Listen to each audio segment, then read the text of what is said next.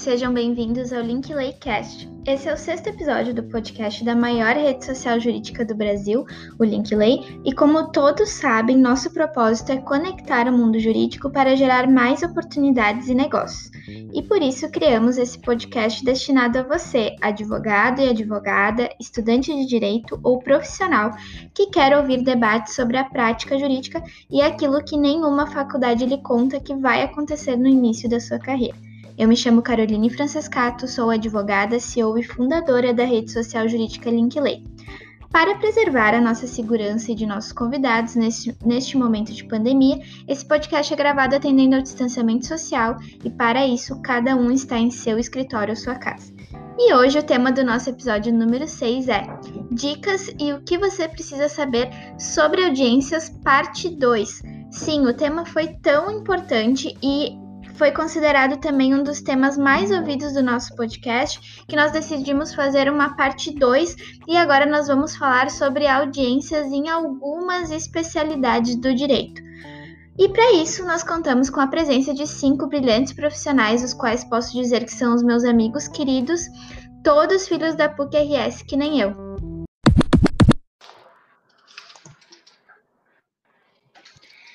Sejam bem-vindos André Neves, Bruna Ferreira Gomes, Bruno Manfre, Vicente Machado da Rocha.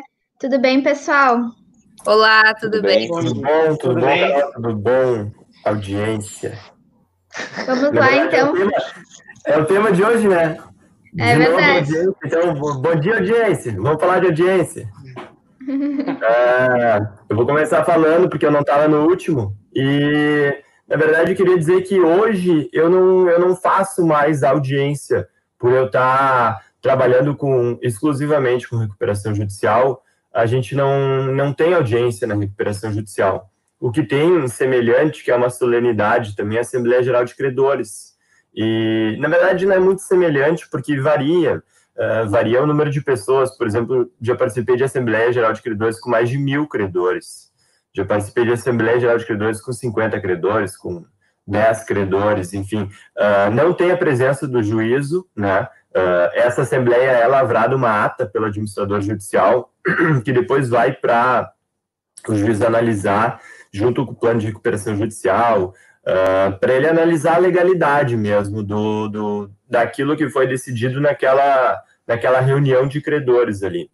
Então, Claro que a semelhança é que é uma solenidade formal, uh, oriunda de um processo judiciário, e, e que tem debates, assim, em tese era para ter muita negociação, mas o que acontece de fato é que só os credores grandes, geralmente os credores bancários, chegam prontos para negociar alguma coisa, mas o, o jogo é jogado antes da Assembleia. Então, Uh, se alguém tem que dizer alguma coisa, já entrou com, em contato com o administrador judicial uma semana antes, já entrou em contato com a Recuperando uma semana antes, modificou alguma cláusula do, do plano, só para chegar pifado na Assembleia e ter a, a, contagem de credores, o livro de presenças, a, a votação do PRJ, ou se vai ser deliberada a suspensão da, da, daquela Assembleia para continuidade em dia posterior se já chega todo mundo pronto, tu já sabe quem quer que vai suspender, quem é que vai votar para não suspender, ou se é o caso de aprovar o plano, quem é que vai votar a favor do plano, quem é que vai votar contra. Tudo, todo esse jogo já foi jogado antes, né? Então a gente a gente vai para a Assembleia Geral de Credores assim. E, e, claro, né, aí no meio tem várias histórias, porque, cara, tem advogado recuperando aqui eu já vi o camarada que chegou, não sabia ideia do que estava fazendo na Assembleia Geral de Credores, que, que a gente atuava como administrador judicial, e teve que, que chamar o cara, ó, tua vez aqui, cara, vem aqui pro palco, aqui tu tem que, não era palco, né, mas era para frente, para linha de frente, tu tem que ap apresentar o plano agora. Ele estava lá no meio dos credores, estava conversando com os credores, porque alguém disse para ele, ó, tu negociou, né, geralmente a gente começa a negociar um mês antes, assim, né, para azeitar tudo. Não, não, não, o que, que é isso? Não sei o que, e tal. Tava lá né, naquela correria, aquele desespero. A gente chamou o camarada e o cara, mais uma vez surpreso, veio. Não, resultado, os credores conversando entre si e que geralmente não fazem isso, até porque não era uma recuperação judicial muito grande, eles decidiram por suspender a, a Assembleia para continuar em outro dia, dizendo para o advogado, ah, vamos dar mais um tempo aí para você se organizar, agora tu sabe o que tem que fazer, né? Talvez tu devesse saber isso antes, mas é preferível a gente suspender e ter alguma coisa para votar, porque a gente não tem nada, do que ter uma falência, que ninguém recebe nada. Né? É, o grande questão da, da, Assembleia Geral de Credores, né? O Bruno é mais especialista do que a gente nisso, ele pode falar melhor. Mas a grande verdade é que a Assembleia, praticamente, quando, quando você tem uma recuperação organizada, ela se torna uma mera formalidade, né? Para fins de prosseguimento do processo, porque. E, e, uma, da, e uma, das, uma, das, uma das grandes críticas que eu faço, talvez eu não sei se essa seja a mesma crítica com, com que, o, que o doutor Bruno tenha, é com relação à questão dos créditos trabalhistas e dos créditos tributários, né? Especialmente os créditos tributários, que eu atuo bastante na área tributária e a gente tem esse conhecimento todo. Essa indisponibilidade do crédito tributário e o caráter alimentício, alimentar dos créditos trabalhistas, às vezes fazem com que as recuperações elas fiquem bastante engessadas, né? E não é que às vezes a empresa não queira pagar esses créditos, é evidente que ela quer, mas até que ponto, por exemplo, a, a, indispon, a, a indisponibilidade do crédito tributário, por exemplo, ela deve se sobrepor a, aos, aos demais credores, né? Digamos assim, uh, esse, em nome desse interesse público, digamos assim, do crédito tributário, é, muitas vezes a empresa acaba quebrando, acaba falindo, enfim, acaba não, não, não levando adiante seu plano de recuperação judicial, justamente porque esse tipo de crédito ele é inegociável, né? Uhum, uhum. É, vale, vale deixar aqui, até nem é, nem é o tema, mas vale, já que tu tocou nesses dois créditos, Vicente, é, o crédito tributário se fala muito hoje em suspensão indireta. Por que suspensão indireta? Porque o juiz universal da recuperação judicial, ele é responsável por qualquer ato de construção de bens contra a empresa recuperanda. E o crédito tributário execução fiscal não chega nos bens essenciais justamente para preservar a, a, empresa e os interesses do conjunto grande de credores. Então, uh, tem uma sobreposição do crédito trabalhista e ao crédito tributário, para o princípio da preservação da empresa, os especialistas do assunto, principalmente no STJ, eles decidem que não, crédito trabalhista é o mais importante. Mas aí vamos para o crédito trabalhista que não poderia ter limitação na recuperação judicial. Está se admitindo, está se criando jurisprudência que dá para limitar em até 150 salários mínimos o pagamento do crédito trabalhista com a classe 1, que tem que pagar sem desagem até um ano, e o resto que supera 150 salários mínimos vai para a classe 3. E daí a sacanagem que fazem é que na classe 3 botam um deságio de 70% e alongamento e mais uma carência além da carência legal. Mas tudo isso é do jogo, né? Tudo isso é do jogo. Mas em relação à Assembleia, o interessante é que, claro, como tu falou, e é verdade isso, né? O fisco até não participa da Assembleia, né? Porque é essa concursal. Mas uh, chega na Assembleia com o jogo jogado já. Né? É uma é uma mera é uma mera é, ela tem um caráter agora eu queria repetir a tua palavra me esqueci exatamente a palavra mas ela chancela aquilo que já foi decidido antes é uma mera votação né? Então, o interessante é o cara analisar aquelas assembleias que, que fogem do padrão, assim, por, por imperícia, por negligência de alguém, ou, enfim, por algum ato meio doido, né, cara? Que a gente, no judiciário, a gente está sujeito a acontecer qualquer coisa, né, quando a gente fala de processo, né? Então, é, uma assembleia normal, ela, tu chega lá só para só para carimbar o que já foi decidido. Uma assembleia que, que é anormal, daí acontece umas coisas que vale a pena contar história aí. Mas vou passar a palavra para alguém falar de audiência. Audiência, vamos, vamos lá. lá. então. Bruna, conta aí para nós. A gente estava aqui falando, então, antes de recuperação judicial, ali da, da Assembleia, que é uma solenidade, não é bem uma audiência, né? Mas aí a gente vai agora mudar bastante, vamos falar um pouquinho de direito de família, que é aquele barraco, né, de sempre, e que a gente se sente no, no, no programa Casa de Família sempre. O que, que tu faz aí, Bruna? Dá algumas dicas para o pessoal que está indo para esse lado, que eu acho que é um lado que tem que ter bastante sensibilidade, né, também na hora. Com certeza. E assim, tem que ir preparado para a audiência, é o principal que a gente falou no podcast anterior até, porque, como a Carol falou, é, um, é casos de família e se o advogado não vai preparado, realmente vira barraco, assim, eu acho que o principal é manter a calma. Na audiência uh, de conciliação, diferente dos processos cíveis, né, que estão sendo feitos por conciliadores e mediadores, ela é feita pela juíza. Então, já diretamente pela juíza. Então, o ideal tem grandes chances de ser feito um acordo. Então, depende da vontade das partes, mas o ideal, que já aconteceu comigo, é que se vá com o acordo preparado. Já aconteceu dos advogados chegarem lá e não ter nenhum acordo para ser apresentado. Então, realmente, daí, se tu vai sem acordo, fica muito difícil de tu obter sucesso nessa negociação, né? Então, é bom que tu já esteja com todos ali, todos os trâmites preparados. E até como o Vicente falou no outro podcast, é bom de repente, tu não precisa esperar o tempo de designação da audiência, tu já pode ir conversando com o advogado antes da audiência, entre os advogados, para ver da possibilidade ou não do acordo e até de repente de uma sessão de mediação antes da audiência, né? Tem essa possibilidade hoje que a gente obteve bastante sucesso já uh, nessas questões de mediação, porque elas trazem trazem benefício às partes, assim, evita o litígio. Quando tem o menor, é obrigatório ser judicial, mas tu pode chegar lá no processo e já protocolar um acordo que evita um desgaste muito grande entre as partes, né? Então, acho que o principal é essa questão de tu ir preparado, tu ter calma tem que ter uma certa frieza, assim, para tu não te envolver com os sentimentos das partes que já estão durante a audiência e tentar buscar esses meios alternativos. A, é, a mediação, para mim, tem sido um dos principais, principalmente agora nessa, nessa pandemia, a gente recorreu bastante a casos de mediação e tem sido muito bom, assim, eu acho que vale a pena tentar esses meios extrajudiciais e traz bastante benefício para as partes.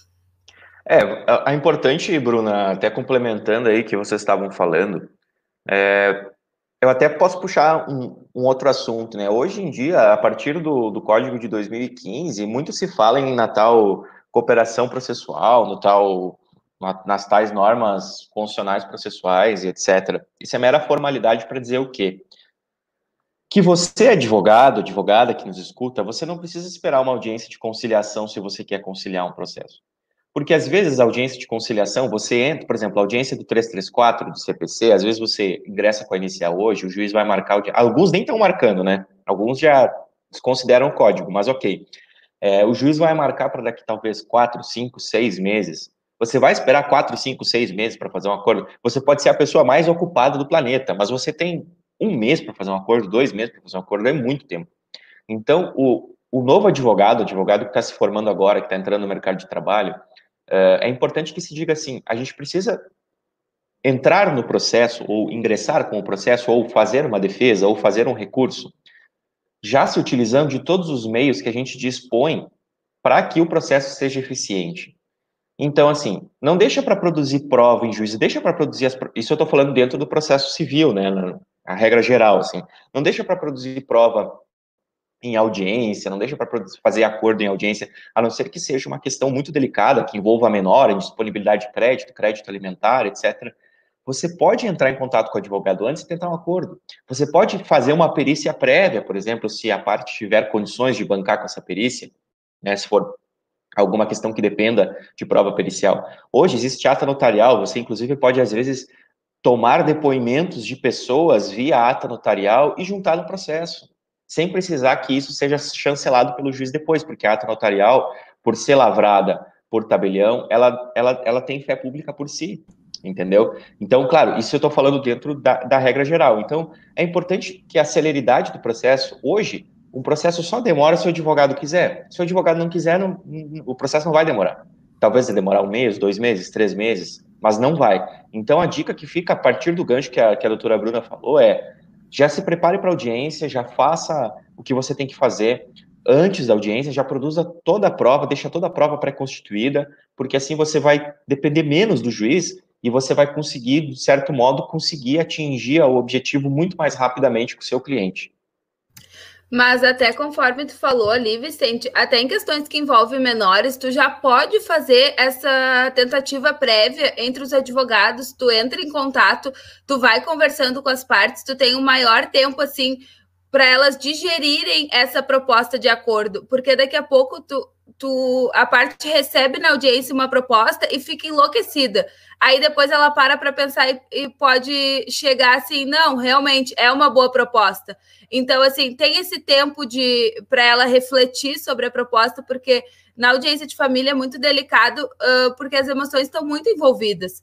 Então, assim, esse tempo de reflexão se faz importante, e aí parte do advogado, como tu falou, de querer uma negociação antes, de tentar uma negociação antes e não esperar só chegar na audiência de conciliação.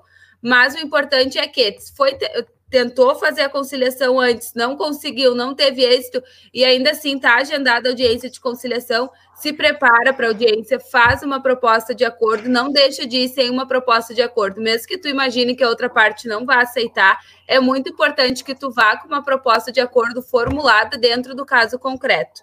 Não, não é bom chegar numa audiência de, de conciliação sem ter nada, e também acredito que pode se partir para essa questão da mediação, uh, de forma prévia, porque as mediadoras elas têm técnicas para evitar o litígio, para proporcionar uma, uma conversa entre as partes, assim, e que na, no direito de família, principalmente, é muito importante. É questão do. Até um, do, um dos objetos do estudo, até do um estudo que eu fiz, foi justamente sobre a questão que eu conversava com a Carol antes, nos bastidores, como diria o doutor André, é, sobre o negócio jurídico processual, né? Esse é um instrumento bastante interessante, está lá no artigo 190 do Código de Processo Civil. Artigo 190 é o negócio jurídico e artigo 191 é o calendário jurídico processual. E é um instrumento bastante interessante que pode ser utilizado especialmente quando duas partes estão negociando algum tipo de, fazendo algum tipo de negócio de um valor mais elevado, né, valor de elevada monta que a gente fala, porque lá você consegue estabelecer exatamente quais serão os pontos controvertidos num eventual litígio. Estabelecer, por exemplo, formas de citação, formas de intimação, formas de resolução de acordo. Uh, existem algumas teorias, inclusive, aí a gente já não vai entrar porque fica muito teórico, sobre a própria renúncia ao direito de recorrer, por exemplo, né, de que você renuncia expressamente ao duplo grau de jurisdição, encerrando o processo do primeiro grau, mas daí entra uma questão de renúncia do direito fundamental e a gente nem está aqui para isso mas é bem interessante porque a gente consegue estabelecer e negócios jurídicos processuais eles podem ser realizados perante qualquer tipo de juízo, seja trabalhista, tributário, inclusive no âmbito tributário houve uma regulamentação pela Procuradoria Geral da Fazenda justamente no sentido de permitir a celebração de negócios processuais para a concretização de créditos tributários. Então, hoje em dia existem muitos mecanismos para você, inclusive, fugir da audiência, né? Que eu acho que tem que ser a última rácio para qualquer coisa, porque é terrível você ficar lá enchendo linguiça e vendo testemunha mentir. Então é melhor fazer outras coisas. E já que a gente estava falando ali antes, voltando um pouquinho né, da questão de acordos, daí na seara mais direito de família, mas uma das áreas que a gente tem a primeira audiência que o acordo é muito importante é a trabalhista, né, André? Então acho que tu pode comentar um pouquinho conosco sobre isso e, e falar tuas experiências aí, principalmente da primeira audiência, né? Com certeza. Na verdade, assim, o, o, o direito do trabalho, tá, ele tem, com certeza, uh, o Código Civil, ele é utilizado de forma subsidiária, né? Então, a primeira audiência, ela é sempre uma tentativa de acordo. Claro que existem vários ritos na justiça do trabalho, né? Existe mais de um rito. Existem alguns processos onde tu vai ter que estar preparado porque a audiência vai ser una. Então, na mesma audiência já vai ser audiência de conciliação e audiência de instrução. Isso são, é uma coisa bem importante. O advogado ele tem que saber qual é o tipo de audiência que ele está indo participar, porque ele vai ter que estar preparado, vai ter que preparar o cliente, vai ter que mandar, vai ter que pedir para o cliente levar testemunha, enfim.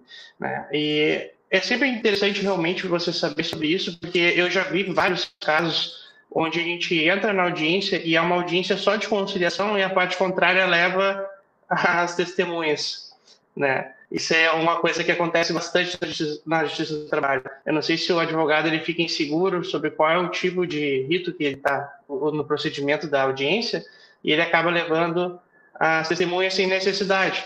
Uh, isso, na verdade, normalmente fica uh, é imperceptível para o cliente porque o cliente não sabe sobre essa situação. Mas para nós, assim, a gente percebe que o advogado, ele, na verdade, para outra parte, dá mais confiança, né? Porque percebe, percebe que o advogado ele não ficou bem instruído, não foi bem instruído para audiência. Às vezes é, é chamado algum preposto, correspondente, alguma coisa assim, e isso acaba prejudicando né, a parte da empresa. Né? Uh, também dá, existe também casos onde é a parte reclamante que, que faz isso, mas é, eu vejo mais na parte de reclamação. É, com relação à audiência trabalhista, tem algumas coisas que a gente tem que levar em consideração. Tá? Uh, a primeira coisa, as, de, as decisões interlocutórias, elas são irrecorríveis de imediato. Então, é sempre interessante pedir para que conste em ata tudo que você não tiver de acordo em uma audiência trabalhista, se tu, qualquer qualquer uh, coisa que o juiz fale, alguma coisa assim que, que não esteja de acordo, ou você acha que seja interessante, pede para o juiz para que conste ata, porque naquele momento você não vai poder fazer um recurso para aquela decisão, mas posteriormente você vai ter um, um, um, espaço no processo onde você vai poder recorrer àquela decisão interlocutória. Tá? Uh, outra coisa que é muito interessante é sempre pedir no final da audiência, a primeira vez que eu fiz uma audiência trabalhista, eles falavam sobre as razões finais e Na justiça, na, na justiça do trabalho, normalmente uh, o juiz já fala assim, razões finais emissivas, doutor. Normalmente. É raro os juízes que não fazem isso. Isso é muito importante levar em consideração e pedir para que tenha prazo para razões finais prazo para razões finais posterior é muito bom. É bom porque você vai fazer com que o juiz olhe todo o processo, vai poder analisar tudo que você falou e você vai fazer um resumo para o juiz de tudo que aconteceu. Tá? Isso é uma, uma, uma, coisa muito importante e interessante na audiência de trabalhista. Mas basicamente é isso. Não tem muito, muitas fírulas. É, quando a gente trata já de, de audiência civil, em geral, é importante a gente falar rapidinho, né? Existem três tipos de processo. Existe o processo do trabalho, o processo penal e o processo civil. É, o processo civil, ele se aplica a todos os outros, todos, todas as áreas do direito que não sejam abrangidas por direito do trabalho e direito penal, sendo que ainda o CPC, o, o, o, processo civil, ele é utilizado subsidiariamente nessas outras áreas. Então, é o, é o conhecimento básico do advogado, é conhecer o CPC, ainda que ele trabalhe com outras áreas do direito, porque ele tem que ter esse conhecimento, né? A gente falava antes que a gente precisa trabalhar nos bastidores para que as audiências sejam dispensáveis. Mas, bom, enfim, não trabalhei, preciso ir para audiência, o que, que é importante a gente saber? Que a audiência de conciliação é conciliação, né? Não, não não feita a conciliação, então abre-se prazo para contestação, uh, réplica, eventualmente, se houver alguma matéria de fato nova alegada ou alguma prova juntada pelo réu, e então o juiz, é, ele, hum, após essa, essa fase que a gente chama de fase, é, de fase postulatória, o juiz vai proceder ao saneamento do processo. Nesse saneamento, que é um, normalmente um despacho padrão, às vezes o juiz faz esse despacho no começo, já ele manda citar e já diz o que tem que fazer depois, e a serventia cartorária só cumpre o despacho. Mas, assim, a ordem correta seria, depois de uma eventual impugnação ou contestação, uh, vir esse despacho saneador. Nesse despacho saneador vão ser estabelecidos, fixados os pontos controvertidos da lei, de acordo com os pedidos do autor e de acordo com aquilo, de acordo com a resistência do réu, ou eventualmente, se houver algum tipo de reconvenção, etc., também isso é analisado. Então, são fixados esses pontos controvertidos e as partes são intimadas, então, para efetivamente dizer, a partir desses pontos controvertidos, quais são as provas que elas vão produzir. E o momento de produção de prova oral sempre vai ser a audiência, né? É importante dizer que a prova documental ela tem que ser produzida até esse momento do saneamento. Após isso, você só vai ser permitido juntar se essa prova for nova ou tiver algum outro tipo de impedimento que anteriormente você não juntou. Então, o juiz vai marcar uma audiência de instrução para quê? Para produção de prova oral. O que, que é prova oral? Eventualmente, a oitiva de peritos e, e, e assistentes, é, a oitiva de testemunhas e o depoimento pessoal para tentativa de extração de confissão. Né? Eu, pessoalmente, não gosto muito de depoimento pessoal, porque é muito difícil você extrair confissão da parte contrária e, às vezes, você mais se prejudica do que eventualmente tem algum ganho, porque a parte não tem compromisso nenhum em falar a verdade, né, no depoimento pessoal. Então é marcada a audiência de instrução, as partes comparecem ao local. Agora, em tempos de pandemia, não é normalmente não é no fórum. Aqui o Tribunal de Justiça de Santa Catarina, por exemplo, ele tem marcado instruções virtuais em que cada parte, o, a, cada parte, inclusive as testemunhas, tem que ter um computador para acesso próprio. Existe uma sala virtual para isso. É importante dizer que é, primeiro são ouvidas, normalmente são ouvidas as testemunhas é, do as testemunhas do, do, do, autor, depois as testemunhas do réu, mas pode haver eventualmente uma inversão nessa, nessa, nessa convenção, né? E é importante dizer que depois de colhida a prova oral, existe uma previsão no código para que as partes façam justamente as, as, as alegações finais orais. A, sendo a matéria complexa, pode haver alegações finais escritas se o juiz assim determinar. Isso está no código, mas não é obrigatório, né? Então, é interessante o advogado ir preparado para isso, porque isso vai depender muito do rito, né? Vai depender muito do juiz e da vara que está e do juízo que está conduzindo aquela audiência. E após isso, então, o processo normal, o processo segue seu curso. Se eventualmente houver a dependência de, de, de término de alguma prova pericial, isso vai ser vai ser terminado depois. Se houver necessidade, por exemplo, de ouvir o perito e, e, a, e, a, perícia não tiver sido concluída, o juiz tem a obrigação de marcar uma nova audiência com aquela finalidade específica de ouvir aquele perito, para que o processo tome seu curso normal. Importante dizer que antes do juiz decidir, todas as questões probatórias, elas têm que ser analisadas. Se não houver análise de alguma questão probatória, que os juízes adoram fazer isso, né, adoram indeferir prova, dizendo que estão convencidos e, e a parte que recorra, isso é uma, obviamente, uma decisão passível de unidade, passível de recurso, de agravo de instrumento ou de apelação, a depender, ou até de correção parcial, eventualmente, dependendo do, do tipo de decisão, né? Então, o cível geral, basicamente, é isso, né? Ele se aplica praticamente quase todos os processos. Pega direito tributário, direito de família também tem, obviamente, disposições específicas das audiências de família dentro do código, mas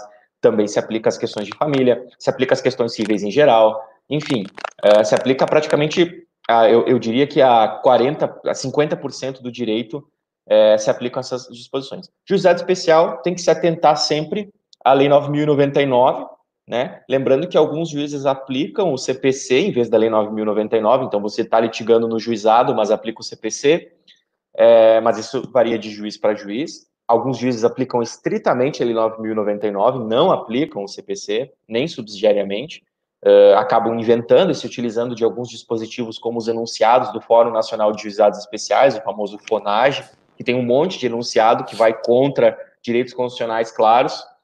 E, enfim, é isso que você tem que atentar. E no juizado existe a oralidade. O juizado é muito parecido com a questão trabalhista, né?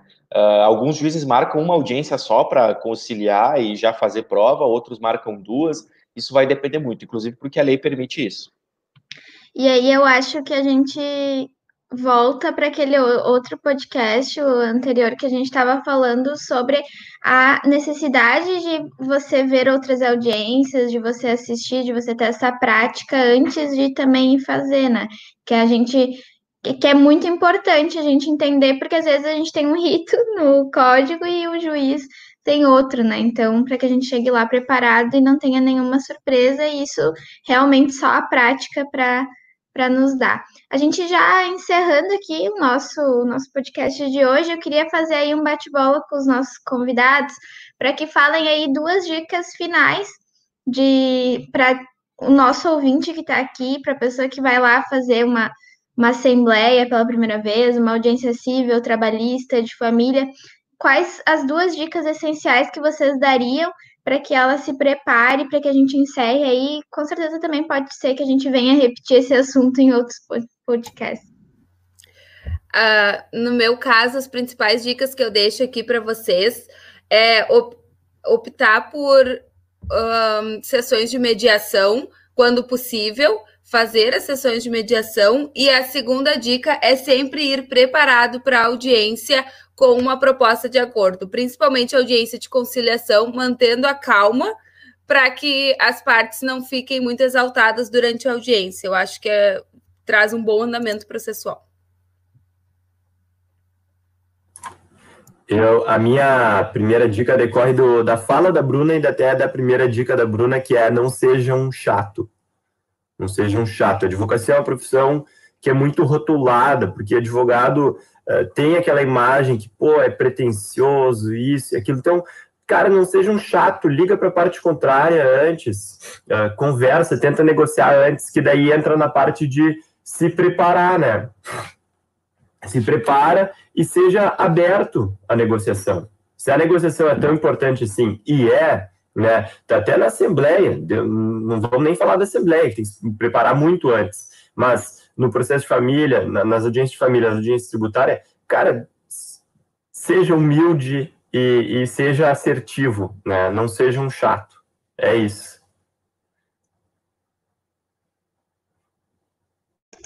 Vai lá, Vicente. Quais Bom, são minhas as dicas, dicas minhas, eu finais? falei bastante, falei bastante nesse podcast, né? Mas as minhas dicas elas já foram dadas ali. Vou Resume fazer um resumo, né? O primeiro é produza antecipadamente a sua prova. Se você precisar, não havendo possibilidade de conciliação, as partes não se dão bem por algum motivo, brigaram, não querem se ver, às vezes acontece, né? E os advogados acabam tomando as dores e, e a coisa não flui direito. Mas enfim, não havendo outra alternativa senão ir para a audiência ou para a produção de provas, é produza as provas antecipadamente, utilize a ata, notarial, confissão espontânea, uh, arquivos digitais hoje, é, mídias de WhatsApp, utilização de redes sociais, é, utilizem desses outros meios de prova, uh, especialmente documental, para que você não precise eventualmente chegar até o ponto de precisar produzir a prova. Né? Inclusive, a própria oitiva de testemunha, você pode fazer isso antecipadamente. Não são todos os juízes que aceitam, mas existe uma teoria nesse sentido, né? Esperamos que daqui a algum tempo a gente possa tomar o depoimento do testemunho de uma maneira mais rápida e prática, sem precisar ter que necessariamente ter essa audiência, porque como eu falei, como os doutores falaram também, audiência, o ideal era que existisse audiência só para conciliar e o resto você vai produzindo as provas, produz, manda para o juiz, o juiz decide e acabou, algo como quase como uma, uma arbitragem, digamos assim, né? E esse segundo ponto é o que todo mundo falou, né, gente? Adaptabilidade, cara. Não, não vá para audiência com espírito de litigância, não entra na onda do teu cliente, não entra na onda do teu cliente, porque você não sabe se o teu cliente está certo. Ninguém, a gente nunca sabe. Me remeto de novo àquele primeiro podcast, a história do chiclé da Bruno. Tu não sabe se o cliente está falando a verdade, cara. Entendeu? Então não entra na onda do cara. Escuta a outra parte, chega no meio termo. Cara, conciliação, é, o ideal é ganha-ganha, entendeu? Os dois têm que ganhar, não é ganha-perde. Já um é tudo e o outro é nada. Se for por tudo ou nada, vai para sentença, então, ou procedência ou procedência. Então, assim, seja adaptável, converse, não tenha esse, digamos assim, não tenha pudores para conversar. São as dicas que eu trago aí. André, quais são as tuas últimas duas dicas finais aí também para a gente já encerrar o podcast? Não, são dicas bem simples, tá? Uh, se for com relação, depende de para que lado vai estar representando o teu cliente. Se for para reclamante ou para reclamada. Se for para reclamada, é sempre interessante uh, tentar um, prospectar um acordo. Claro, analisar o processo, né? verificar se realmente o reclamante tem direito. Isso é uma coisa muito importante. Mas é sempre interessante uh, fazer um acordo. Mais vale uma, um mau acordo do que uma boa briga. Né? Isso é um princípio básico. E se for com relação à reclamada, perdão, a reclamante, uh, sempre se atentar aos detalhes do processo, tentar fazer com que uh, tudo seja, tudo conste em ata, uh, tentar a, atentar a detalhes dos despachos do juiz, isso é muito importante porque no, no direito do trabalho, se o juiz deu um despacho e pediu, na verdade em todos os processos, mas se o juiz deu um, um deu um despacho que pediu algo em específico, cumpra, porque senão o teu direito fica precluído, né? Então, é bem, é sempre interessante isso, atentar a esses detalhes, é, mas com relação a isso, nas audiências trabalhistas, atentar aos detalhes. Legal. Então, aí a gente teve várias dicas hoje na segunda parte da, do nosso podcast sobre audiências. Eu acho que é isso aí, pessoal. Nós agradecemos a presença dos nossos queridos convidados. Quer ouvir sobre algum assunto específico ou tirar dúvidas sobre a prática da advocacia?